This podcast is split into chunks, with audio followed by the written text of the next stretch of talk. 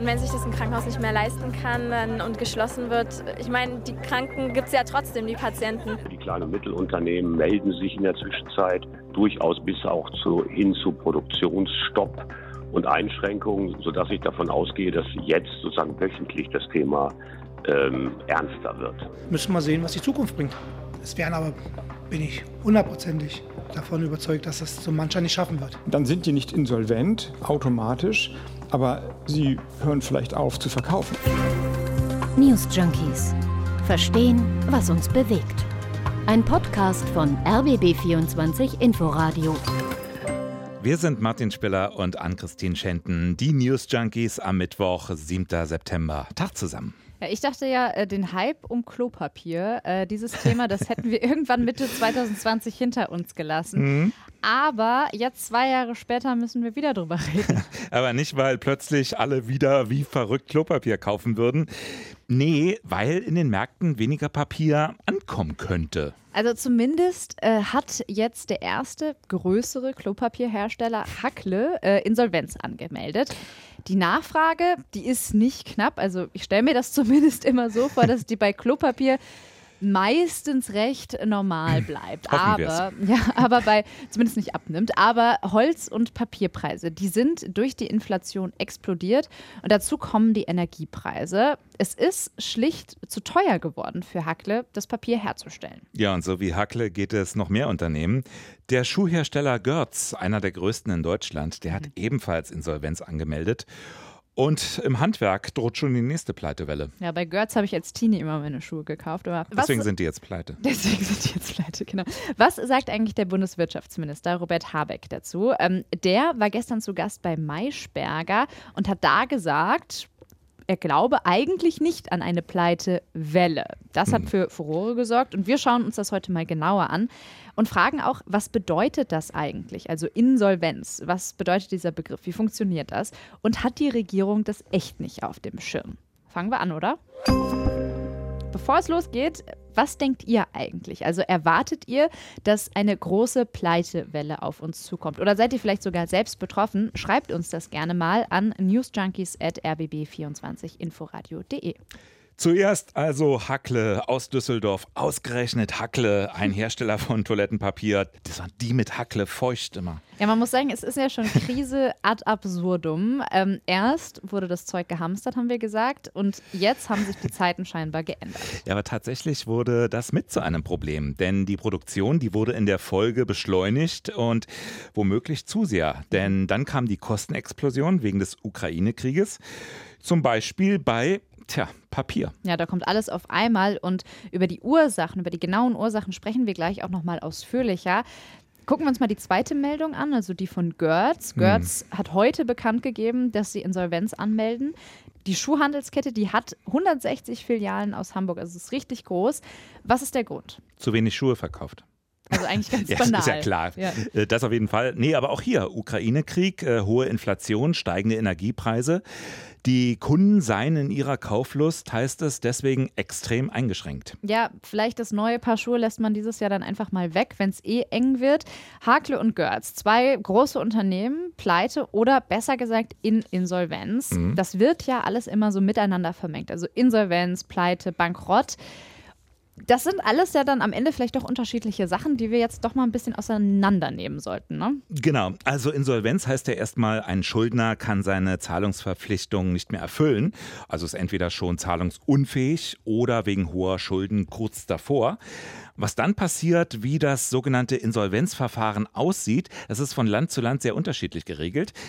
Bei einigen ist die Zukunft des Unternehmens komplett offen und andere haben aber schon mehr im positiven Sinne die Erhaltung, die Sanierung des Unternehmens zum Ziel, statt einfach der Zerschlagung. Äh, zum Beispiel in den USA, da gibt es das sogenannte Verfahren nach Chapter 11. Das haben in den vergangenen 20 Jahren alle großen Airlines durchlaufen und die sind durchaus gestärkt da hervorgegangen. Also das Verfahren, das ist, während es läuft, auch ein Schutzschirm gegenüber Gläubigern. Wenn ich jetzt so an Insolvenz denke, dann kommt immer noch so ein zweites Wort mir in den Kopf und das ist Konkurs. Ist es das Gleiche? Was? Also Konkurs hatte man in Deutschland gesagt, als es diese heutige Insolvenzordnung, als es die noch gar nicht gab. Da galt das Konkursrecht und ähm, ja, das beschrieb eher die gerichtliche Teilung des Vermögens also damit wirklich das Ende des Unternehmens.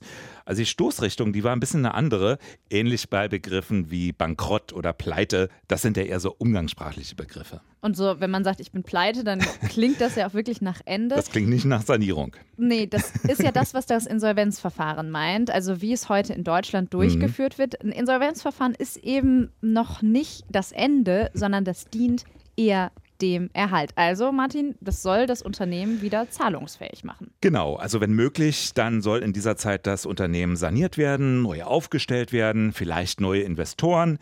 Und das ist auch das, was jetzt zum Beispiel Görz vorhat. Äh, sogar eine Sanierung in Eigenverantwortung. Das heißt, das bisherige Management, das bleibt dabei an Bord. Die Filialen, die bleiben geöffnet, also das Geschäft geht einfach weiter, nur eben ohne den Druck, jetzt irgendwelche Rechnungen nicht mehr bedienen zu können. Also zum Beispiel die Löhne für die Monate September bis November. Die übernimmt jetzt die Bundesagentur für Arbeit. Das sind bei Görz immerhin 1800 Leute. Ja, und wenn die Gläubiger jetzt dann anschließend dem Sanierungsplan zustimmen und auch das Gericht ihn dann nochmal bestätigt, dann kann Görz auch zum Beispiel weitermachen. Genau, nur anders. Also mit Sicherheit klar ja. verschlankt. Ne? Das ist ja der Grund für die Sanierung über eine Insolvenz, dass einfach, wie es immer heißt, ähm, die Kostenstrukturen an die veränderten Marktbedingungen angepasst werden. Also es wird alles ein bisschen schlanker, effizienter, sparsamer. Also vielleicht weniger Filialen, weiß man nicht.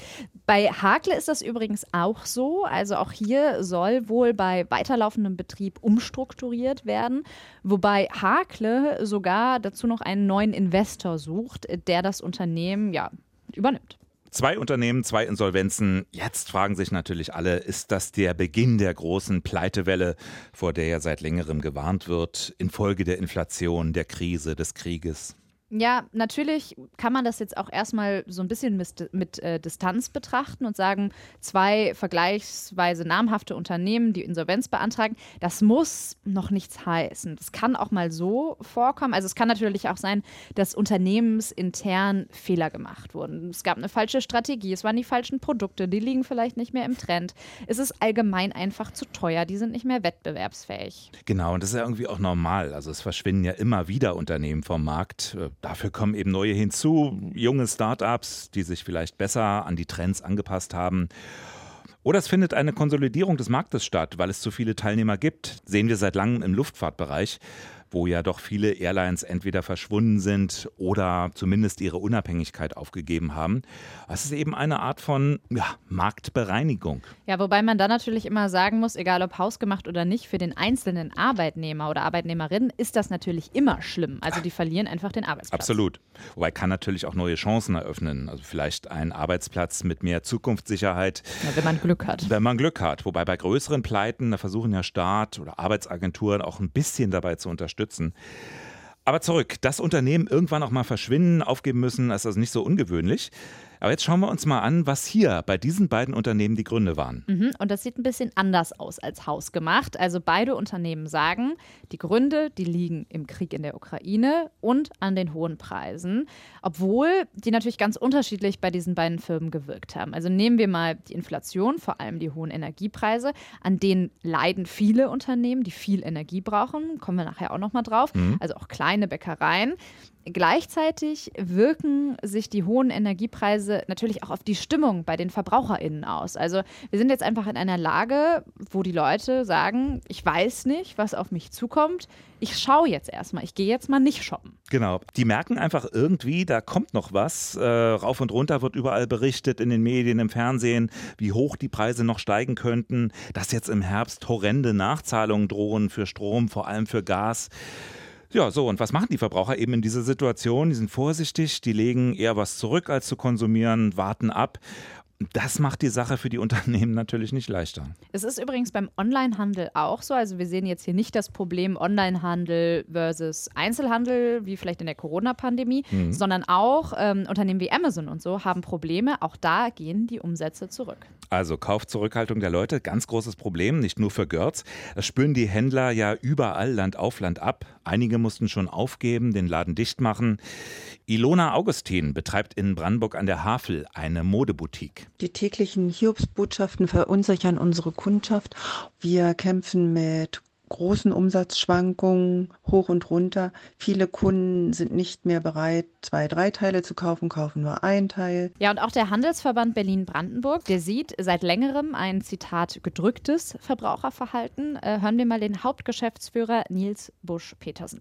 Ausbruch des Krieges am 24. Februar. Das haben wir sofort gemerkt im Konsumverhalten. Und äh, die Vorsicht, die Furcht vor dem, was nicht nur die Inflation auslöst, sondern vor allen Dingen die Energiepreise, übrigens eine Furcht, die wir im Handel unmittelbar auch spüren und miterleben. Das alles zusammen ist so eine toxische Mischung. Ja, allerdings, dass sich die Deutschen beim Klopapier auch zurückhalten, das möchte ich mir eigentlich nicht vorstellen. Ja, und eben auch das ist ja Teil der angesprochenen toxischen Mischung. Ne? Also es geht vielleicht dann doch nicht nur ums Shopping, sondern bei Hakle ist dann die kausale Kette ein bisschen anders. Hier ähm, bekommt eben das Unternehmen die hohen Papierpreise zu spüren. Das ist ja einfach der Rohstoff, der teurer geworden ist.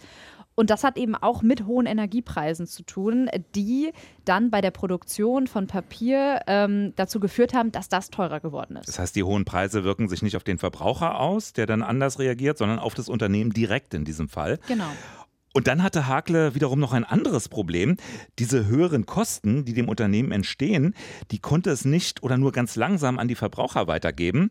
Äh, gar nicht mal, weil die Verbraucher so geizig waren, sondern weil Hakle dabei ja auf die Supermärkte und auf die Discounter angewiesen ist. Ja, und die gucken ihrerseits gerade sehr genau hin, wenn Hersteller höhere Preise für ihre Produkte fordern weil die haben ihrerseits Angst um ihre Umsätze. Also es ist ein Teufelskreis, mhm. fassen wir mal zusammen. Götz und Hakle, bei beiden Unternehmen haben die steigenden Kosten im Energiebereich wohl letztlich die zentrale Rolle gespielt, auch wenn sie sich dann doch auf ganz unterschiedliche Weise zusammengesetzt und ausgewirkt haben. Also unterm Strich, das Ganze ist ein Produkt dieser Krise. Diese Unternehmen sind nicht selbst schuld an ihrer Insolvenz. Das heißt natürlich, das kann auch andere treffen, haben wir eben schon kurz gehört und das schauen wir uns jetzt nochmal genauer an. In der Corona-Krise waren es vor allem Airlines, Gastronomie, Kultur, die plötzlich nicht mehr weitermachen konnten. Jetzt trifft es ganz viele Branchen und zwar ganz unterschiedliche. Also, wir haben ja genannt, Klopapierhersteller, Schuhläden, mittelständische Unternehmen. Am härtesten trifft es wohl die, die besonders viel Energie verbrauchen. Ja, das geht dann von der Chemiebranche bis hin zu kleinen Traditionsbäckereien. Unser Inforadio-Kollege Stefan Oschwart, der ist hier Reporter und der hat einen Bäcker in Moabit getroffen, der im Normalfall schon 4.500 Euro im Monat auf der Energierechnung stehen hat. Das ist schon richtig viel. Aber jetzt kommt die Kostenexplosion und da kann man sich denken, was hinterher bei rauskommt, wenn sich das verdrei, vervierfacht. Ähm, und dann sind auch noch die Preise für die Zutaten gestiegen. Öl verdoppelt, Butter teuer geworden. Also wir verarbeiten nur Butter. Da merkt man das doch schon, wenn man die Woche 60 Kilo Butter kauft oder sowas. Müssen wir sehen, was die Zukunft bringt. Es werden aber, bin ich hundertprozentig davon überzeugt, dass es so mancher nicht schaffen wird. Hm. Natürlich können die Bäckereien ihre Preise an die Kunden weitergeben. Nur wenn die das vollständig machen, dann bleiben irgendwann auch die Kunden weg. Und dann müssen Mitarbeiter entlassen werden und dann muss irgendwann die Bäckerei ganz zumachen. Diese Angst, die treibt viele Betriebe gerade um. Die DEHOGA, der Hotel- und Gaststättenverband, der warnt, jeder dritte Betrieb ist von Insolvenz bedroht. Ja, schauen wir mal auf die Chemiebranche, die wir eben schon erwähnt haben. Ich habe heute Morgen zufälligerweise äh, ein Interview im Deutschlandfunk gehört. Ich höre auch manchmal die, äh, die, die Kollegen vom Deutschlandfunk beim Frühstück. Und das hat aber ganz gut zu unserem Thema hier gepasst. Interviewt wurde da Michael Vassiliadis, der Vorsitzende der Gewerkschaft Bergbau, Chemie und Energie. Und die Chemiebranche, die hat sage und schreibe in Deutschland 530.000 Beschäftigte. Ähm, und die Chemie- und Pharmabranche in Deutschland, die verbraucht sage und schreibe 15 Prozent der gesamten Gasmenge in Deutschland. Macht also eine Menge aus. Und jetzt ist in den letzten Monaten wohl schon die Produktion um 10 Prozent gesunken. Das hat natürlich Auswirkungen. Und Vassiliadis, der hat deswegen auch heute Morgen im Deutschlandfunk vor einer Pleitewelle gewarnt. Jetzt äh, kommt das insbesondere bei den kleineren und mittleren zunehmend an, weil natürlich die Dimension der Preissteigerung nicht eins zu eins weiterzugeben ist an die Märkte. Das heißt, gerade die kleinen und Mittelunternehmen melden sich in der Zwischenzeit durchaus bis auch zu, hin zu Produktionsstopp und Einschränkungen, sodass ich davon ausgehe, dass jetzt sozusagen wöchentlich das Thema ähm, ernster wird. Mhm, aber immerhin, bisher mussten keine Menschen entlassen werden, sagt Vassiliades. Äh, da wirkt äh, dagegen, das ist nicht positiv, aber es hilft im Moment der Fachkräftemangel. Das heißt, viele Unternehmen haben gesehen, auch in der Pandemie, was passiert, wenn man keine, sagen wir mal, Vorausschau macht mit Blick auf seine eigenen Beschäftigten, sodass die Unternehmen, wir auch übrigens, äh, alles tun, um die Beschäftigten an den, mit den Betrieben in die Zukunft zu gehen. Ob das auf Dauer gelingt, wird sich zeigen. Bevor wir jetzt mal schauen, wie die Politik äh, gezielt gegen diese Probleme angehen will, diese Pleitewelle irgendwie abwenden will, Sprechen wir noch mal über ein Beispiel, das uns beide überrascht hat. Ähm, und zwar geht es da um Krankenhäuser. Auch die stehen jetzt vor der Pleite. Ja, ist auch eine Branche, die sehr energieintensiv ist. Und äh, wir müssen von Branche reden inzwischen, weil Krankenhäuser eigentlich keine klassischen Unternehmen, aber die agieren ja mittlerweile wie welche. Ja. Die Brandenburger Krankenhausgesellschaft, die hat, wie eigentlich alle Verbände in Deutschland, jetzt Alarm geschlagen. Auch einigen Kliniken drohe akut die Insolvenz. Detlef Troppens von der Landeskrankenhausgesellschaft Brandenburg. Die Energiepreise schießen in die Höhe. Gas und Strom sind in diesem äh, Jahr in den Brandenburger Krankenhäusern im Schnitt um etwa 58, 59 Prozent teurer geworden. Das ist ein zweistelliger Millionenbetrag, etwa 30 Millionen oder anders ausgedrückt. Damit könnte man 400 Pflegekräfte bezahlen. Ja, und wenn man sich diese Kundgebungen anschaut, äh, wir vom RBB haben die auch im Fernsehen begleitet, ähm, da sieht man, plötzlich steht da die Chefetage neben den Beschäftigten. Das war bei den Krankenhausstreiks äh, Anfang des Jahres noch nicht so. Und die Beschäftigten, die merken die Probleme natürlich auch extrem jeden Tag auf der Arbeit. Gerade im Krankenhaus ist ja Energie sehr, sehr wichtig. Da kann man ja nicht drauf verzichten. Und wenn sich das ein Krankenhaus nicht mehr leisten kann dann, und geschlossen wird, ich meine, die Kranken gibt es ja trotzdem, die Patienten. Das kann man einfach nicht mehr ableisten. Weder Energiekosten noch das Personal, was ähm, nicht kommt, was, wo man die Betten schließen muss. Und äh, ich meine, gut, dann kann man auch vielleicht ein bisschen Heizung sparen, ne? wenn man die Betten nicht mehr öffnet. Sehr witzig. Ja, immerhin, das Land Brandenburg hat in Form von Gesundheitsministerin Ursula Nonnemacher jetzt eine Finanzspritze von 50 Millionen Euro für Krankenhäuser in Brandenburg angekündigt. Der Bund, also Bundesgesundheitsminister Karl Lauterbach, der solle aber nachziehen. Ja, wir sehen also, die Pleitewelle die könnte sich in den nächsten Wochen durch alle möglichen Branchen ziehen bleibt also das Statement von Bundeswirtschaftsminister Robert Habeck gestern Abend bei Maischberger. Der war ja dann noch nicht ganz so überzeugt von der Pleitewelle. Und das schauen wir uns jetzt auch noch mal näher an. Das sehen wir ja jetzt überall, dass Läden, die darauf angewiesen sind, dass die Menschen Geld ausgeben, Blumenläden, Bioläden, Bäckereien gehören dazu, dass die wirkliche Probleme haben, weil es eine Kaufzurückhaltung ja. gibt. Und dann sind die nicht insolvent automatisch, aber sie hören vielleicht auf zu verkaufen. Mhm. Okay, also Habeck hat da zugegeben, ein etwas wirres Interview gegeben. Also sagt auf der einen Seite, Pleitewelle sieht er nicht so richtig, aber es kann sein, dass bestimmte Unternehmen ihre, äh, ihre Betriebe einstellen müssen und hat dann eben bei Maischberger so versucht zu erklären, dass wenn Läden pleite gehen, dass sie dann noch nicht insolvent sind. Mhm. Dann hat natürlich Maischberger zu Recht gefragt, ja, wo ist denn denn da bitte der Unterschied? Vielleicht werden sie später wieder aufgenommen, das kann ja sein. Also das ist dann ja keine klassische Insolvenz. Aber es kann sein, wenn wir keine Abhilfe schaffen, dass die dass Betriebe, Bäckereien, Handwerksbetriebe, Reinigungsfirmen und so weiter ähm, über dieses Jahr dann die wirtschaftliche Betätigung einstellen. Das ist eine Gefahr und der müssen wir begegnen. Ja, also einstellen, die Gefahr sieht Robert Habeck am Ende dann schon, aber er spricht eben nicht direkt von Insolvenz oder Pleitewelle. Ja, aber was gedenkt er zu tun? Großen Unternehmen, die im internationalen Wettbewerb stehen, denen will die Bundesregierung ja bereits helfen, hat sie angekündigt. Wir kennen zum Beispiel die Gasumlage. Damit wird ja zum Beispiel jetzt der Energieriese Uniper über die Krise gebracht. Aber was ist zum Beispiel mit den kleinen Bäckereien um die Ecke, mit den Blumenläden? Das ging doch in der Corona-Krise doch auch. Das war enorm teuer. Und diese politische Entscheidung haben wir noch nicht gefällt, sondern gefällt ist die Entscheidung, dass die Kosten bei den Unternehmen übernommen werden, die im internationalen Wettbewerb stehen. Ja, also hm. die kleinen Unternehmen, die müssen sich noch gedulden und sich in den nächsten Wochen erstmal selber über Wasser halten. So könnte man Habeck jetzt erstmal deuten. Aber es ist natürlich eine verzwickte Situation. Die Unternehmen wie auch der Staat, die tragen gerade immer noch die Mehrkosten aus der Corona-Pandemie. Jetzt stehen wir in der nächsten Krise. Also ist natürlich die Frage, wie viel Geld ist jetzt eigentlich noch übrig, um alle Unternehmen über Wasser zu halten? Oder man stellt die Frage halt mal anders und sagt, warum ist für die großen international tätigen Unternehmen gerade Geld da, für die kleinen aber nicht? Und das gilt ja dann leider auch für de facto Hunderttausende Arbeitnehmer. Hm, die sind nicht systemrelevant. Im Ernst, also Corona hat natürlich auch die Latte sehr hoch gehängt. Äh, mhm. Nur gerade deswegen sind ja auch die Mittel des Staates jetzt nicht gerade grenzenlos.